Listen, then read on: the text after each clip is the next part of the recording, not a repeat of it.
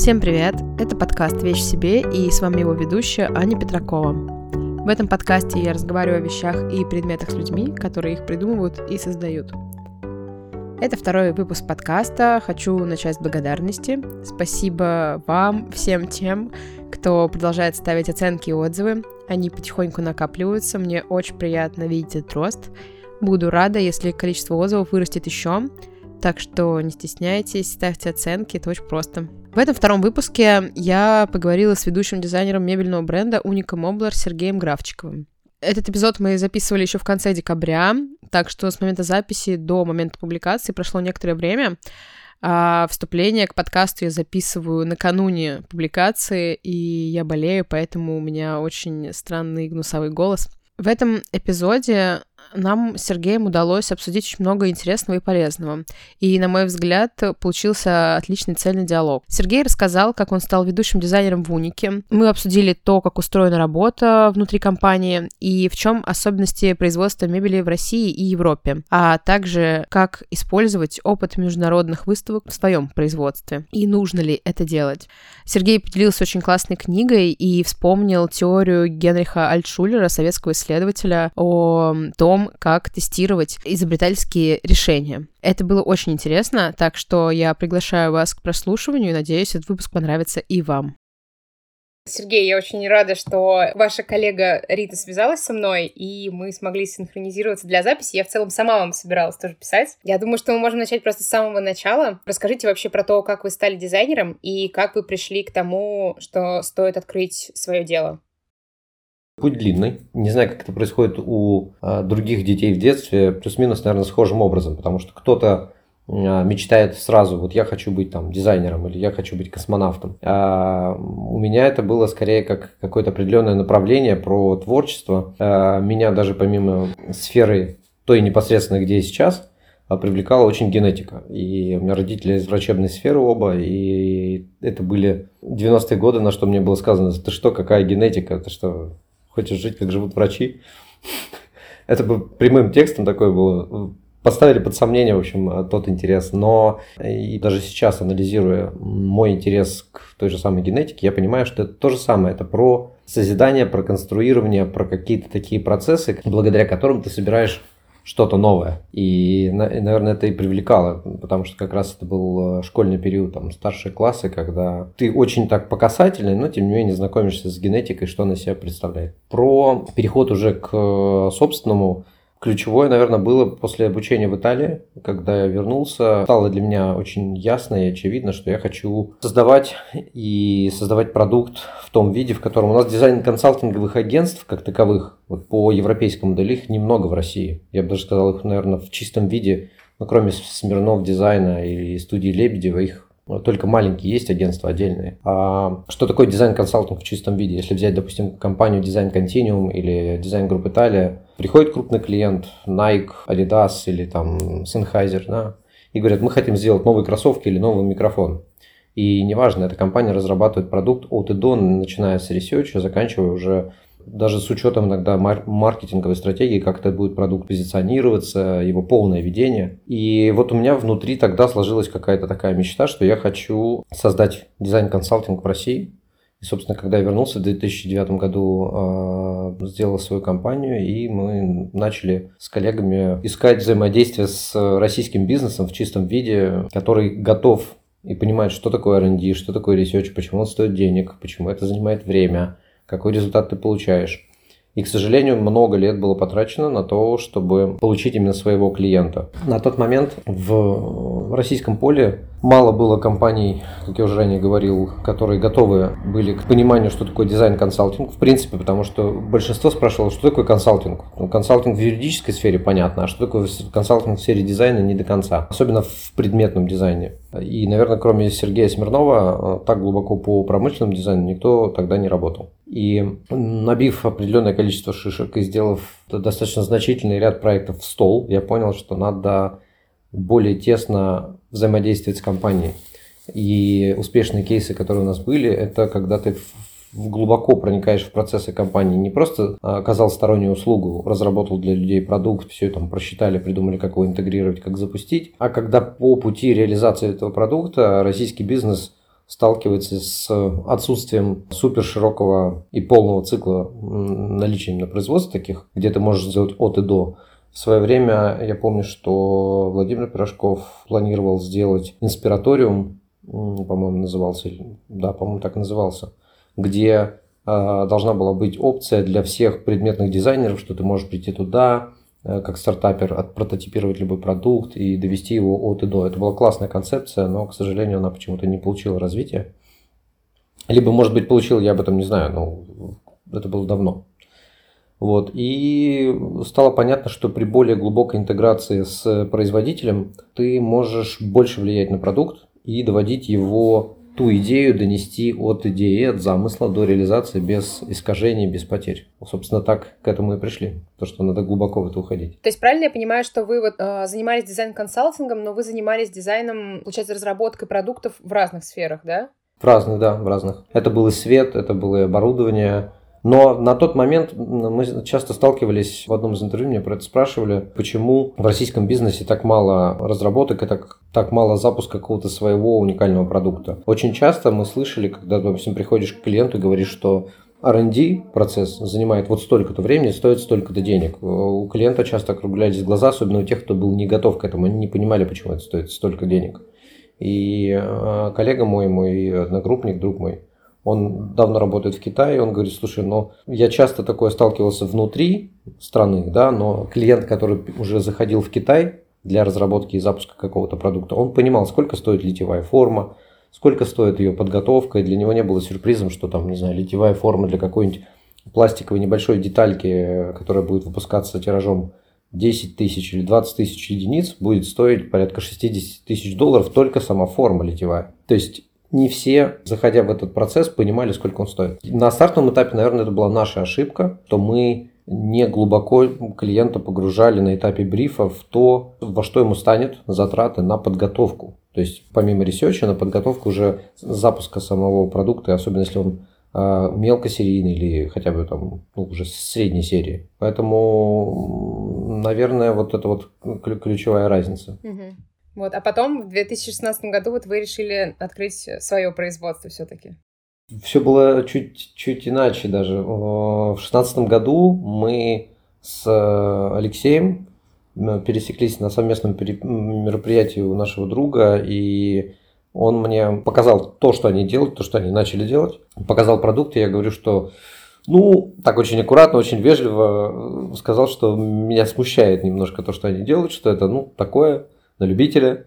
Вот, он говорит, слушай, а ты мог бы вообще включиться в этот процесс и сделать продукт с тем видением, которое есть у тебя? Так мы договорились о стартовых условиях сотрудничества именно сначала как внешний консалтинг, но уже где-то через, наверное, месяца 8 или 9 стало понятно, когда я очень сильно вовлекся тоже в эту тему и погрузился во все процессы и был максимально глубоко вот на каждом этапе, и стало понятно, что, ну, во-первых, Тут, наверное, какая-то личная симпатия да, между людьми, которая возникает. Когда ты по уровню химии понимаешь, что с этим человеком ты можешь долгосрочно сотрудничать, что это люди с твоими идеалами, с твоими ценностями. И, собственно, так рождаются команды. Хотя на старте я так очень издалека с опаской, потому что было очень много уже проектов, которые ты делаешь, потом понимаешь, что эти проекты не доходят до реализации из-за там, из отсутствия финансовых, э, дополнительных вливаний и так далее. И так мы с Алексеем, э, собственно, и начали очень плотное э, сотрудничество. И потом я стал уже частью команды, понял, что это для меня тема максимально интересная, хотя и лимитированная с точки зрения разносторонности продуктов. Я помню, в Италии у нас Джеймс Лютер, один из наших преподавателей, говорил, что а дизайнер предметный очень часто должен для себя выбрать. Он будет в широком э, диапазоне работать, но на небольшой глубине, или в узком, но на очень большой глубине компетенции. И изначально был, были действительно, скорее это более было широкое, широкий диапазон с меньшей глубиной, но когда ты уходишь в узкое направление и уходишь на большую глубину познания процессов, продукта, в этом свой кайф и свои какие-то такие моменты озарения и наслаждения от того, что ты делаешь, от того, когда ты видишь, особенно как созерцаешь, а за тем, как живет твой продукт уже вне зависимости от, от тебя в реальности, в быту. То есть я правильно понимаю, что сейчас как бы вот вы занимаетесь уникой, и это основное ваше дело? Да. Ага, то есть вас мебель затянула, да, уже? Основательно. Но на самом деле внутренне все равно есть порыв к тому, чтобы а, не останавливаться на, на чем-то одном, да, потому что, мне кажется, любой творческий человек, он раз, развиваясь в какой-то нише, ты доходишь а, до какой-то точки, после которой тебе уже интересны а, дополнительные процессы, и ты усложняешь, сам для себя усложняешь задачи, думаешь, как бы я вот эту задачу решил, как бы эту решил. А еще очень важно, когда ты изнутри компании смотришь на то, что происходит, видишь ряд, допустим, тех же самых экономических процессов, которые влияют на продукт, и думаешь о том, как это скорректировать, как продукт сделать еще успешнее. Потому что когда консалтинговое агентство извне создает продукт, и оно финансово э, не зависит от результата, от успешности реализации этого продукта, от массовости его выпуска серии, то там, наверное, другая система мотивации работает. А здесь, когда ты это видишь изнутри, то, естественно, это подстегивает. Ты видишь и обратную связь, ты видишь свои недоработки, ты понимаешь, где можно сделать лучше, качественнее, интереснее. То есть это всегда про рост. А вот само позиционирование компании и то, на какую целевую аудиторию она рассчитана, то, какой продукт она создает, вы вместе вот со своим партнером разрабатывали это, или вы пришли уже к готовую концепцию, в которую вы встраивали просто продукты? На самом деле, как раз с моим приходом э, мы переформулировали и подход компании, и философию. И мне всегда эта тема была близка, э, особенно Сама философия осознанного потребления, которую мы ставили на одно из первых мест, ну, однозначно в топ-5 вопросов для компании, э, это формировало ее лицо, ее продукт.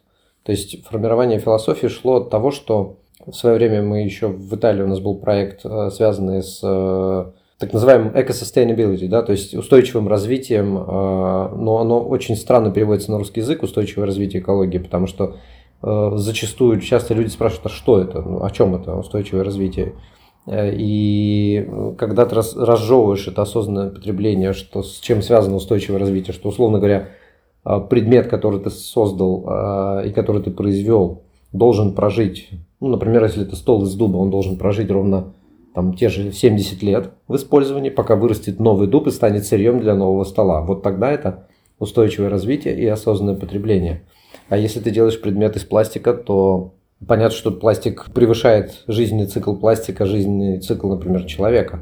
Но ты должен продумать весь его цикл вплоть до утилизации, либо повторного сбора, либо ресайклинга и использования этого ресурса уже в, в новом продукте и так далее. И вот на базе этой философии и той эстетики гармонично стала складываться основа, потому что в, в Японии, в Скандинавии есть упор на рачительное отношение к ресурсу. И, видимо, совокупность, она на самом деле была интуитивна. То есть это не то, что когда ребята начинали, это был больше такой чистый уклон в сторону Сканди. И до сих пор э, можно увидеть, там, не знаю, когда гуглишь уника, ты видишь, что там, мебель в скандинавском стиле, хотя это уже давным-давно не так, э, что это все равно абсолютно какой-то такой смесь стилистическая, вполне самобытная, и нету прямой отсылки к Скандинавии или, или к Италии, или к Японии, или к Франции. Это, наверное, влияние совершенно разных культур. Но вот это вот органичное влияние, допустим, от Японии, что э, я для себя выбирал, да, это их подход к каким-то узлам, креплениям, к э, дереву, к его фактурам, то, как оно подается через какие-то простые совершенно формы, но с акцентами на какие-то узлы, чтобы получился интересный продукт, но легко вписываемый в пространство. Есть такая установка и мнение, что содержать свое производство, особенно столярное, это очень дорого, сложно и вообще мало кому нужно вообще. Вот как Уника справляется с этим? Как вы решаете вопрос кадровый, то есть где вы ищете мастеров, как вы их воспитываете, воспитываете ли вы их, и как вы добиваетесь того качества, которое у вас есть? Давайте, наверное, по порядку. Первое э, про то, что действительно столярное производство и компетенция кадров, которую ты ищешь на открытом рынке, это действительно есть есть такая сложность и связана она в первую очередь, наверное, даже не с тем, что люди не хотят или не могут, а возник поколенческий разрыв еще времен 90-х, э, когда была демографическая яма, и было непрестижно работать в этой сфере э, руками, да, то есть был период, когда массово люди шли, не знаю, быть юристами, менеджерами, всем кем угодно, э, но не, не, точно не быть столером или сантехником, потому что это не звучало престижно, и было ликвидировано в тот период так называемое ПТУ, профтехучилище, и подготовка была это сокращена до очень низких объемов. И из-за этого сейчас на рынке есть такая тенденция, что есть мастера уже возрастные, очень, что называется, мастеровитые, рукастые, много что могут, но они очень такие старой закалки и про ручной труд. И есть ребята молодые, которые э, участвуют в чемпионате World Skills, э, на всякий случай участвовали раньше, когда чуть более открытым был формат нашей страны. И вот это посередине участка, его практически нет. Потому что, когда ты приезжаешь в ту или иную компанию, ты видишь специалистов там до 25 лет, ребят, и потом ты уже видишь э, таких старше 45-50. Посередине их не хватает. Безусловно, ребята молодые, которые приходят, они учатся у тех, кто постарше. Но основной упор, если взять аналоги европейские и компании, которые успешно работают в столярной среде в Европе, то все равно должен быть упор не на ручной труд, а на автоматизацию, на регламенты, на то, как сделать одинаково 10 одинаковых стульев с одинаковыми требованиями, чтобы они между собой были похожи, и их, невзирая на то, что их делали разные люди. Тут э, и ключ, наверное, успеха в том, чтобы правильно поделить и сегментировать работу что на заготовительном участке делают один процесс и одну степень обработки, на следующем другой, и выстроить э, систему работы таким образом, чтобы на каждом участке люди отвечали за свой лимитированный объем работы, который он выполнил, но выполнил качественно. То есть система встроенного контроля, когда каждый последующий участок, принимая работу предыдущего, если он ее принял, то он согласился с качеством, которое ему передали. Таким образом, доводя уже до ОТК финальный продукт. В любом случае, у любой компании, сколько я сталкивался с этим, возникает рано или поздно рекламация, человеческий фактор. И тут важно понимать, откуда они возникли. Либо это было некачественно поставленное сырье, либо некачественно выполненная работа. И самое главное, это на этапе близкому уже к финалу чтобы был все-таки ответственное лицо, которое подразделение, точнее даже не лицо, которое принимает результат труда всей команды и говорит, что да, это соответствует или нет, это не соответствует, и это снимается с э, финальной стадии и отправляется на доработку или на ликвидацию. Внутреннее обучение, оно неизбежно. То есть в любом случае любой сотрудник, который приходит в компанию, он проходит период адаптации, период обучения от э, своих коллег. К тому же, особенно сейчас, мы стремимся к тому, чтобы внедрить такую систему, где человеку ну, нужно меньше думать. Когда ты на месте исполняешь рутинную работу, повторяющуюся, тебе важно просто поднять голову, увидеть э, схему, либо увидеть какой-то шаблон, который тебе позволяет сразу не думая, выполнить по чек-листу определенные действия, которые приведут к результату. И на самом деле я раньше, например, когда не был так глубоко интегрирован в производственные процессы и разрабатывал сторонний продукт, я не понимал или несправедливо оценивал всю важность этой работы и ее объем. Это огромный объем для работы технолога, для того, чтобы описать всю процедуру изготовления того или иного продукта, все процессы. То есть даже не просто комплектацию, сколько положить условно там винтиков, сколько должно быть гаек, футерок и так далее. Нет.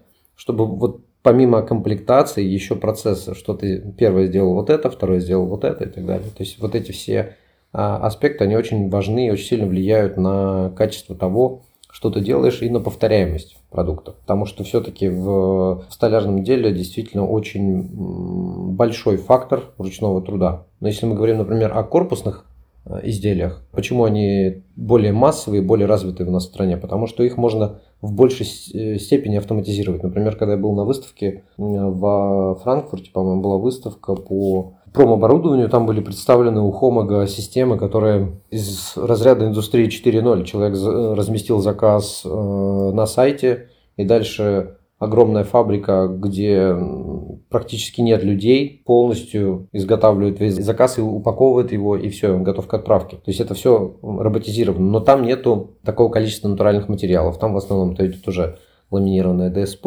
либо плитный материал с какой-то обработкой меньшего количества натуральных материалов, потому что натуральный материал, как и все в природе, оно несовершенно. То есть это такое близкое к совершенству, но с легкими, какими-то легкими изъянами, которые подчеркивают, что оно настоящее, натуральное и не повторяется. Как, например, там шпон на столешнице. А, люди, которые покупают такой продукт, они часто хотят, чтобы этот продукт выглядел ровно так же, как он выглядел, допустим, в шоуруме или на образце. Но каждая новая пачка шпона, которая используется на столешнице, она неповторима с предыдущей. И э, важно, когда ты покупаешь, в принципе, продукт подобного плана, понимать, что он в своем роде уникален и неповторим. В этом его и теплота, и в этом плане это его плюс. Еще интересно, вот какова вообще вот сейчас ваша роль в Унике? Вы как ведущий дизайнер или вы еще настраиваете какие-то там производственные процессы, решаете управленческие задачи? На самом деле на каждом этапе развития компании э, роли людей, мне кажется, всегда эволюционируют и меняются. Да? То есть на каком-то этапе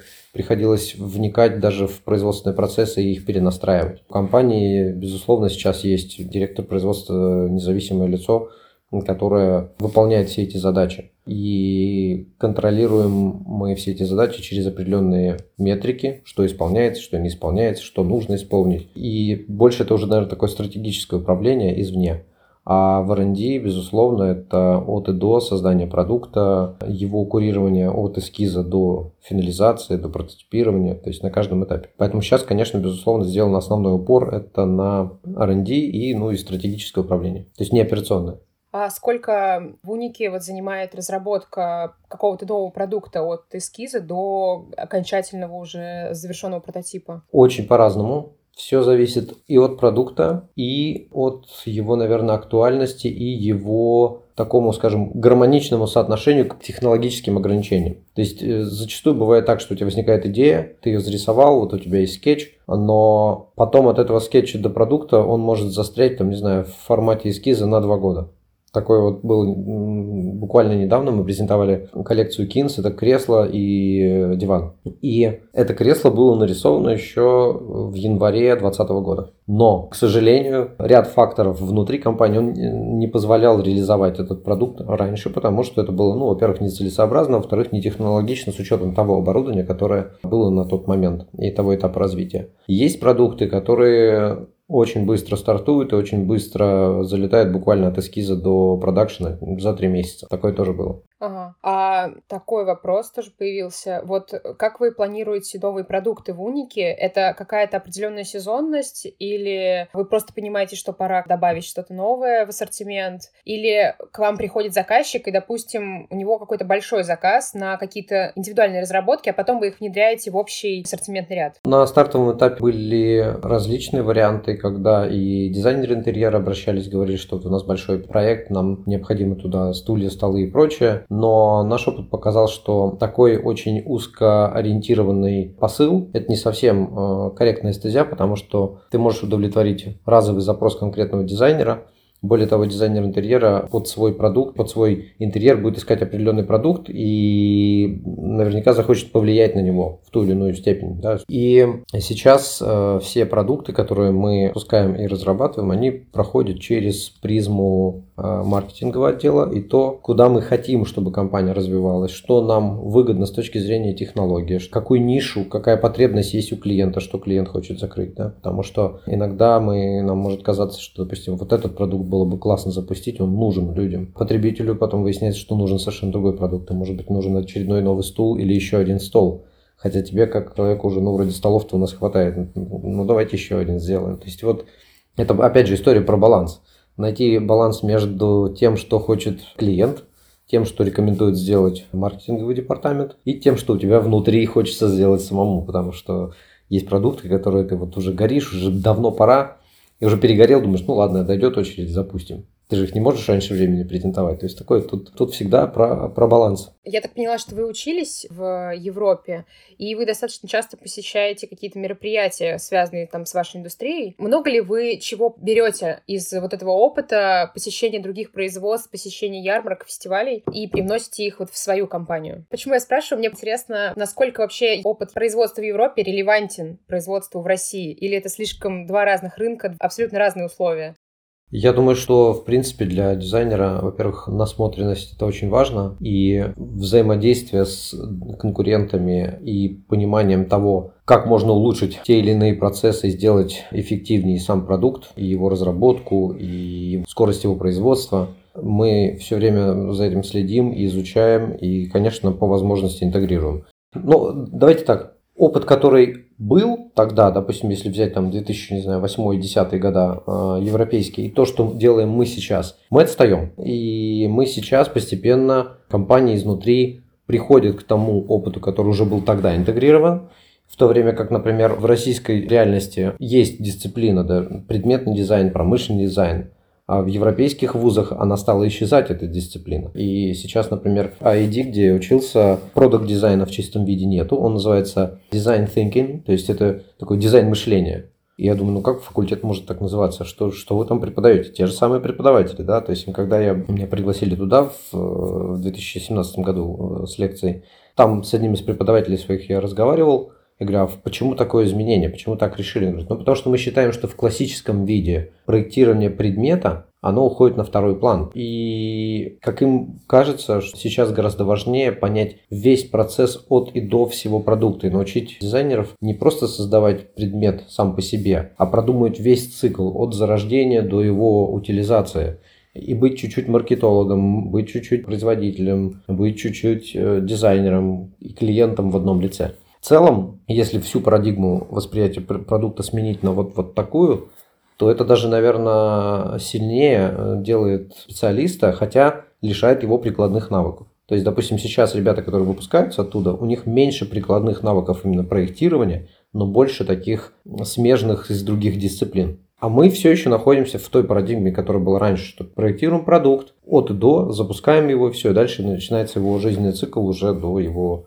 утилизации нам через какое-то количество лет. Но, тем не менее, а, есть по сей день в России компании, которые вообще живут в системе координат, там, не знаю, начала 2000-х и производят продукт по старинке. Есть те такие, э, вы в одной из такой компании, тоже, думаю, работаете как раз, ну, во всяком случае, это из нее воспринимается именно так, когда ребята смотрят широко на продукт и не фокусируются только на чем-то одном, понимают, что а современный человек, его жизнь устроена не только из каких-то бытовых вещей. Как я вижу, то вы там запустили сейчас коллекцию одежды и прочее. То есть вы, во-первых, тем самым диверсифицируете риски развития самой компании, во-вторых, ищете какие-то новые точки соприкосновения со своей целевой аудиторией. Формирование компании изнутри э, и ее не только посыла э, философского, но и производственного подхода и подхода в проектировании, оно, безусловно, трансформируется и в лучшую сторону за последние годы. То есть сейчас больше компаний, которые, которые стали, как мы раньше с вами обсуждали, понимать, что такое R&D, зачем в него вкладывать деньги. Потому что без отсутствия R&D своего у тебя не будет уникального продукта, если у тебя не будет уникального продукта, у тебя не будет уникального торгового предложения, того самого УТП пресловутого, без которого ты не сможешь э, делать определенный маркап на продукцию и иметь стоимость и вес Э, на рынке среди конкурентов. Вот это, наверное, одно из, из важных различий между нами и чуть более развитыми экономиками. По опыту других фабрик, когда ты видишь, как устроен сам процесс производства и какой технологический парк э, у этих фабрик, очень интересно всегда наблюдать и сравнивать с тем опытом, который есть у нас. И есть разительное отличие, причем оно не только касается европейских фабрик, если говорить, допустим, в Европе один подход, в Турции другой, когда ты видишь, что одна фабрика делает исключительно, например, заготовки, связанные с э, любыми опорами, как для стульев, так и столов, и у них целый цех, который делает только опоры, а соседняя фабрика делает только гнутоклеенные изделия из фанеры, а четвертая фабрика просто собирает готовые стулья, покупая заготовки у той и другой, э, которые им делают только под них. То есть в этом есть своя сила экономики, когда у тебя очень широкая диверсификация всех этих потоков, и по большому счету разные фабрики агрегируют то или иное количество э, заготовок, заказов, и все это собирается потом в какой-то конечный продукт. Я, честно говоря, с трудом представляю, как у них это э, реализовано с позиции сервиса, ответственности за продукт, допустим, если вот ты продал, стол из массива, а у него лопнула нога, кто отвечает? Понятно, что конечная фабрика отвечает перед потребителем, потому что стул ее но как реализуется вот этот вот а, вопрос между двух фабрик, которые делала заготовки, а та фабрика, которая предоставляла сырье и так далее. То есть тут своя, своя культура. В Италии очень много производств полного цикла. И, например, Россия в этом плане ближе по подходу и по духу, что мы от и до делаем продукт, потому что Так мы за него можем отвечать, можем отвечать за его качество и гарантировать то, что мы сделали, это максимально зависело от нас. С точки зрения даже не опыта, а оснащения технологического, конечно, многие вещи остаются пока в формате цели и мечты, потому что когда, возвращаясь вот к тому примеру индустрии 4.0, а, это, конечно, мечта. Главное, чтобы эта мечта стала целью, да, то есть к ней найти правильные пути но уже в, в нашей индустрии. Но, с другой стороны, тогда теряется как раз-таки вот эта уникальность, которая, за которую многие ценят, которая сейчас как раз возрастает на фоне большого роста и технологий, и digital среды, в которую мы все больше погружаемся. Ну да, тут, наверное, все-таки, э, как во всем, самое главное – баланс. Знаете, ведь здесь очень важно, без большой степени автоматизации ты не можешь снизить косты, ты не можешь сделать дешевле продукт. Например, Икея, в чем ее была сила на российском рынке, в целом, в чем ее сила по сей день, это крутой продукт за доступные средства, потому что он массовый, ну, достаточно массовый. А чтобы вот таким сделать, нужно, чтобы у тебя целая фабрика гигантская производила 20 тысяч стульев в месяц, и тогда этот стул будет стоить дешевле, чем а, маленькая компания покупает массив за эти деньги, чтобы сделать стул, а там уже готовый стул. И вот чтобы конкурировать в этой среде, в любом случае там остается ручной труд. Э, вопрос его количества этого труда и стоимости продукта, который мы хотим сделать доступнее, потому что ведь это очень важно. Представьте, в каком э, классном бы мире мы с вами жили, если продукт, который мы производим, стоил бы подъемных средств для более широкой аудитории, и люди могли себя окружать классным дизайном, жить в хороших интерьерах, и через вот это все впитываться и быть вообще, испытывать другое ощущение жизни и жить другим качеством. Это было бы на самом деле, имело бы гораздо большее влияние на людей, на сознание, на, на, всю, на всю страну, на то, как мы живем, как мы мыслим. А так мы с вами работаем в чуть более узком сегменте, у людей, которых достаток выше среднего, которым может себе позволить этот продукт. То есть тут уже немножко такая история про философию, про экономику где-то посередине. Ну да, все верно. По поводу философии и экономики, вы сейчас находитесь в Турции. Идеи о переносе части производства или о производстве каких-то деталей, там вот, как вы думаете, это вообще перспективное направление и насколько это вообще вот интересно там вот в той же Унике, например? Тут нужно понимать, а с какой целью это производить в другой стране. То есть в России э, есть производство, оно производит продукт внутри страны, внутри страны потребляет его.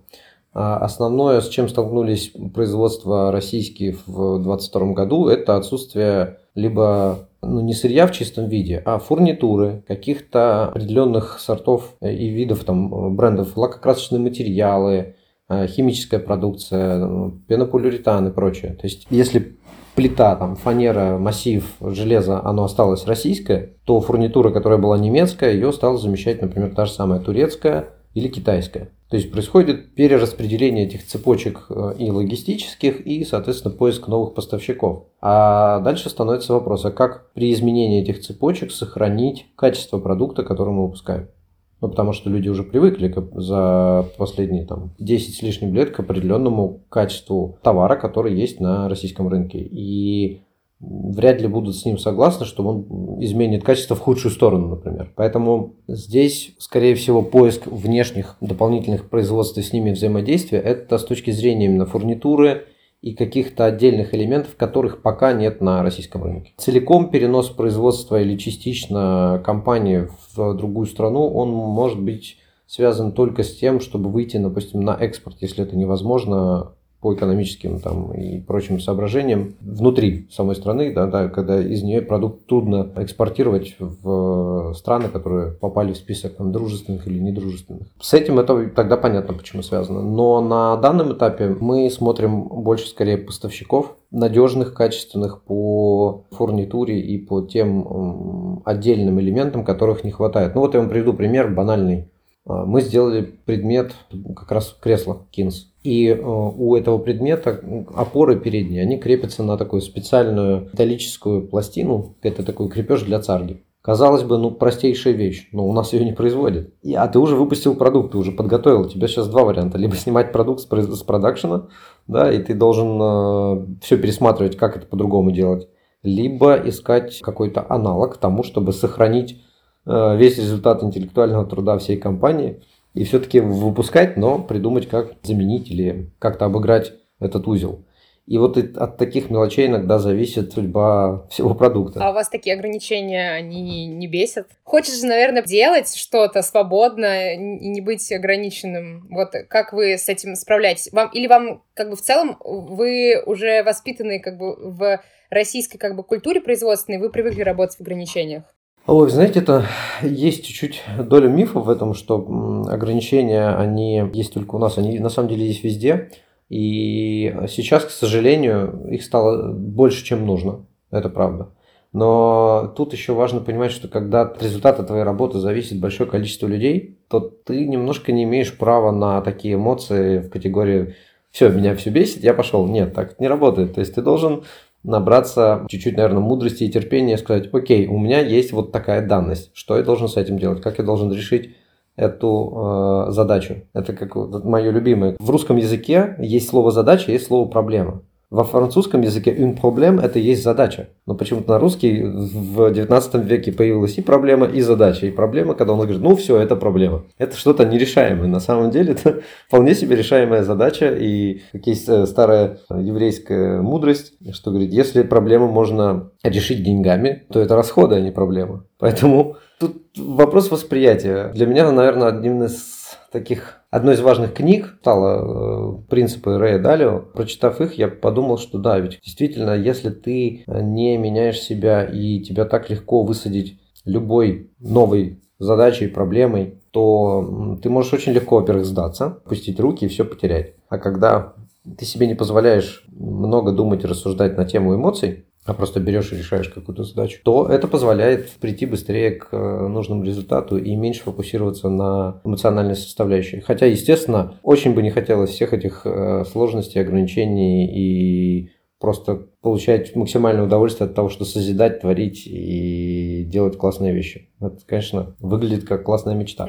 Про книжку добавлю, да, кстати, я тоже читала эту книгу, очень классная. Здорово, что вы ее упомянули. А вот расскажите, кстати, тогда, что вот самое интересное в вашей деятельности и что самое сложное? Хм, хороший вопрос. Самое сложное? Ну, самое сложное, наверное, для меня это выполнять какие-то действия, которые для любого творческого человека заставляют его дисциплинированно, рутинно их выполнять. Хотя он, допустим, не кайфует от этого, да, то есть когда мы прям вот переступая через себя, через свою творческую сущность. Ведь тут два противопоставления. Идеальный порядок не рождает творчество. Творчество порождает некий хаос. Но в хаосе, где нет порядка, нет результата, потому что это будет вечное блуждание в мире идей и мечтаний. И самое, наверное, сложное – это переключаться там, где нужно четко идти вот прям по пунктикам. Раз, два, три, четыре, пять.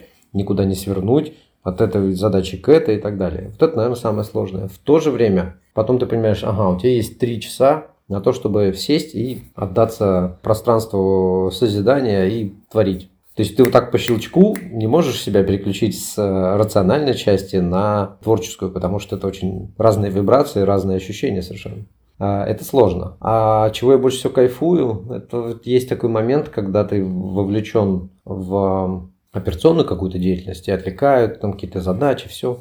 А потом наступает момент какой-то такой тишины, уже вечер или еще что-то, или где-то уединение какого-то, когда ты понимаешь, что тебе никто не позвонит, тебе никто не напишет, и ты спокойно включил музыку, сел и рисуешь, и думаешь, созидаешь, что-то там в голове идут вот эти процессы длительные. И еще один такой скрытый, уже, я бы сказал, это такое какое-то вуяристское удовольствие, это когда ты идешь где-то по улице, мимо какого-нибудь кафе, и ты видишь, стоят твои стулья, на них сидят люди. Они, они понятия не имеют, кто ты. А ты идешь и не ставишь все завис, смотришь на них и, и рассматриваешь, как они себя ведут, как они на них сидят, где им удобно, где им неудобно, как люди используют предмет и что ты через это можешь почерпнуть для своих будущих разработок, потому что это, это, наверное, очень трудно передать словами, потому что для этого надо хоть раз почувствовать это самому, чтобы понять, что это такое. Это, а, я не знаю, что испытывают люди, наблюдая там за собственным ребенком, когда он на этапах взросления, да, то есть вот он, кем он стал. Здесь же такого не происходит, но здесь ты есть продукт, который ты создал, а дальше ты видишь его жизненный цикл. И вот тут вот это созерцание за тем, как люди себя ведут на нем, как они им восторгаются или критикуют. Это все очень интересно. Это прям такая подпитка очень сильная. Угу. Жизнь предмета уже за стенами производства. Да, она же вообще живет, как... и ты уже никак на это не повлиять не можешь. Ты не скажешь ему, нет, ты не так им пользуешься. Это не так. Это как, знаете, историю почти мифологическую про э, дизайнера, который придумал вот эти вот стики с сахаром, которые э, ты должен ломать пополам, одним, одной рукой сжимая пополам и высыпая в стакан, и выбрасывать. Люди их рвут пополам и высыпают. Говорят, что он чуть жизнь самоубийством не покончил от того, что его бесило, что люди не понимают замысла, что он специально делал, чтобы не было мусорников, его остатка. Ты просто пополам сгибаешь, он лопается, высыпает сахар, все, бам, все сделано. И его дико бомбило от того, что ну как так, ты делаешь, ты делаешь, ты создаешь, а никто не понял и пользуется неправильно. Вот, мне кажется, это вот из, из этого разряда что-то. А расскажите, о чем вы мечтаете как профессионал? Хм, какой вопрос непростой. Наверное, о том, знаете, как-то вот когда ты делаешь э, сфокусирован на каких-то промежуточных целях, и ты идешь поэтапно, для меня было очень большим и очень лестным достижением, когда в этом году наш стул поставили в Третьяковку, Московский музей дизайна, там в одном ряду он стоит рядом с э, стулом великого Родченко, и ты думаешь, ого, ничего себе честь. Ну, то есть тебе даже это кажется внутренне каким-то незаслуженным достижением. Как так получилось, что твой предмет оказался в одном ряду с э, великим для тебя э, человеком из прошлого. И это очень, это очень ценно, очень лестно. Одновременно ты понимаешь, что степень ответственности еще больше, значит, ты должен больше трудиться, больше делать.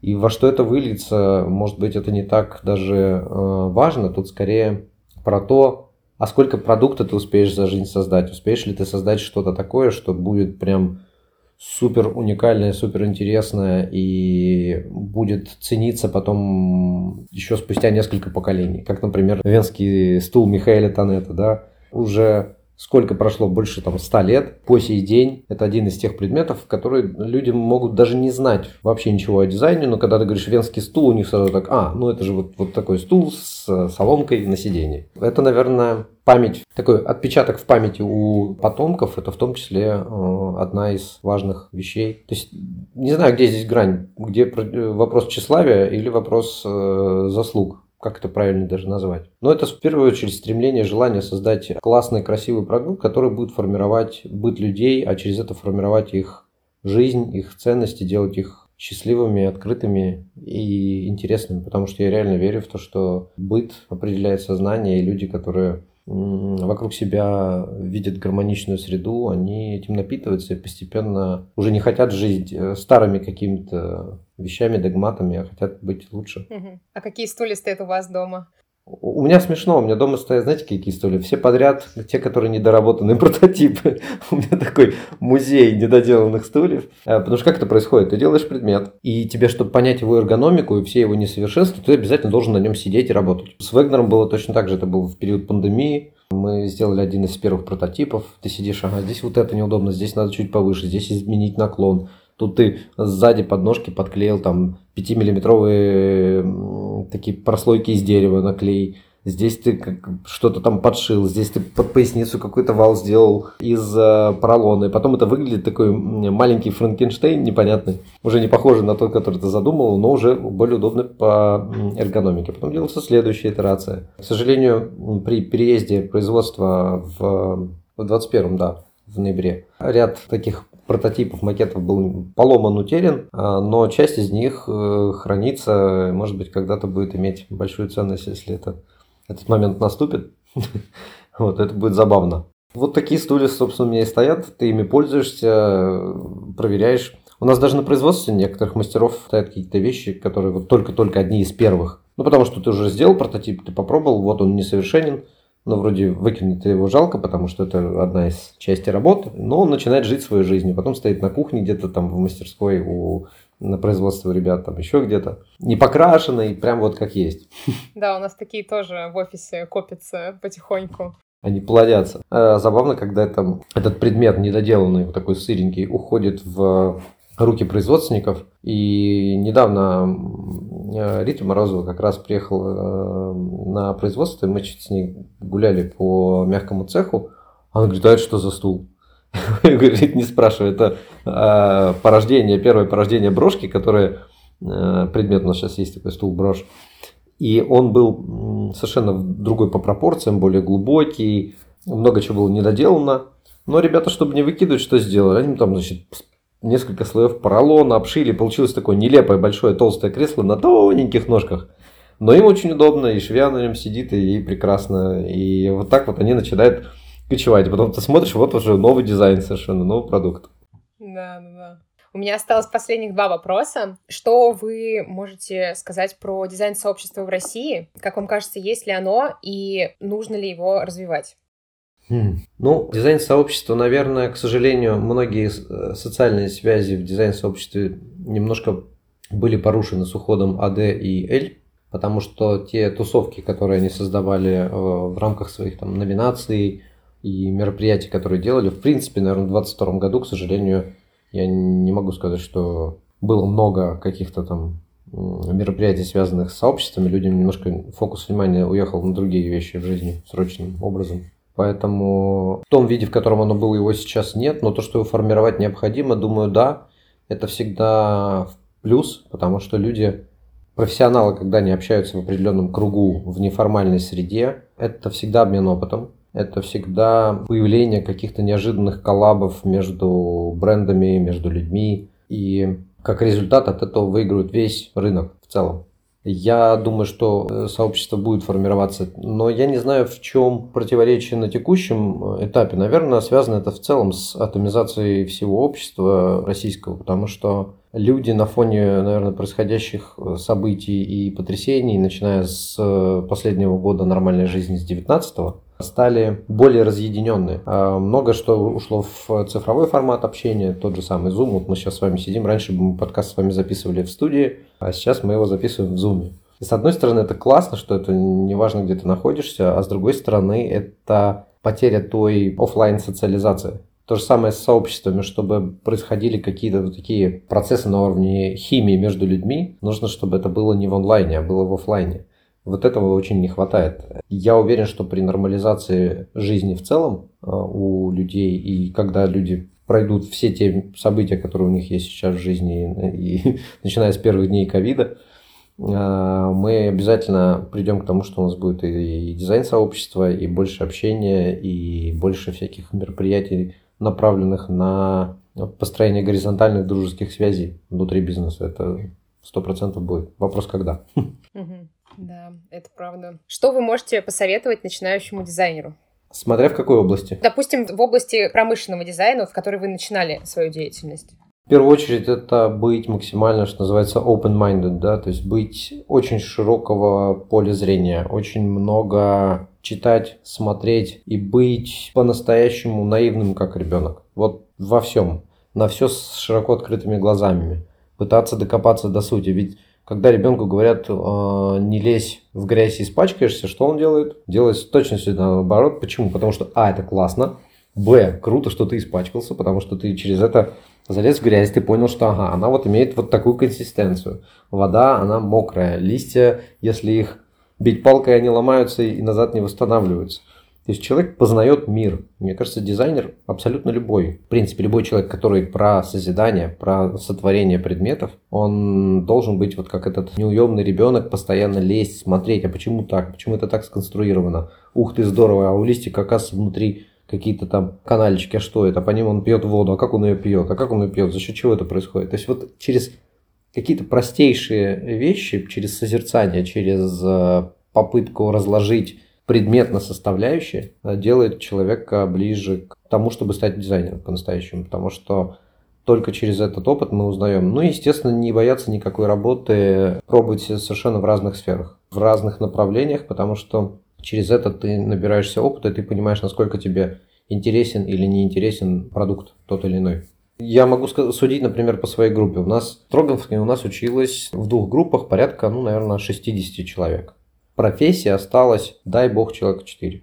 С чем это связано? Ну, во-первых, с тем, что предметный дизайн и промышленный дизайн в России, как мы с вами до этого говорили, не самая развитая часть и не самая востребованная. Плюс многие из них ушли в дизайн интерьера, а кто-то вообще сменил сферу. Но я могу сказать, что те, кто остался в профессии, их было видно с первого курса. По степени пытливости ума и занудности, с которой они докапывались до сути. Вот прям с таким же упорством. И вот это, наверное, базовые черты, которые нужны абсолютно любому начинающему дизайнеру. Недавно вот как раз в лекцию, лекцию читал в Третьяковке, и парень был, он не дизайнер, он конструктор. Он спросил, говорит, слушайте, а вот когда вы проектируете, вы рассказываете, что вот там в образе юбки у комода Кайли вы использовали такой-то прием, чтобы сделать складочки плессированные. Вы, говорит, реально думали, какой фрезой вы это будете делать? Я говорю, конечно.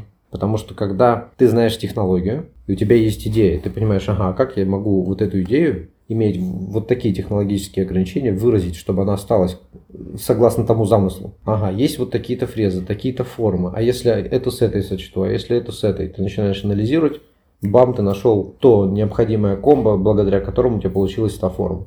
Но кроме вас самих это никто же не сделает. То есть это только та самая пытливость ума и большое количество попыток, при которых можно достичь результата. Хотя я на самом деле не очень верю в подход, связанный с методом научного тыка, что называется, перебором вариантов. Это не работает.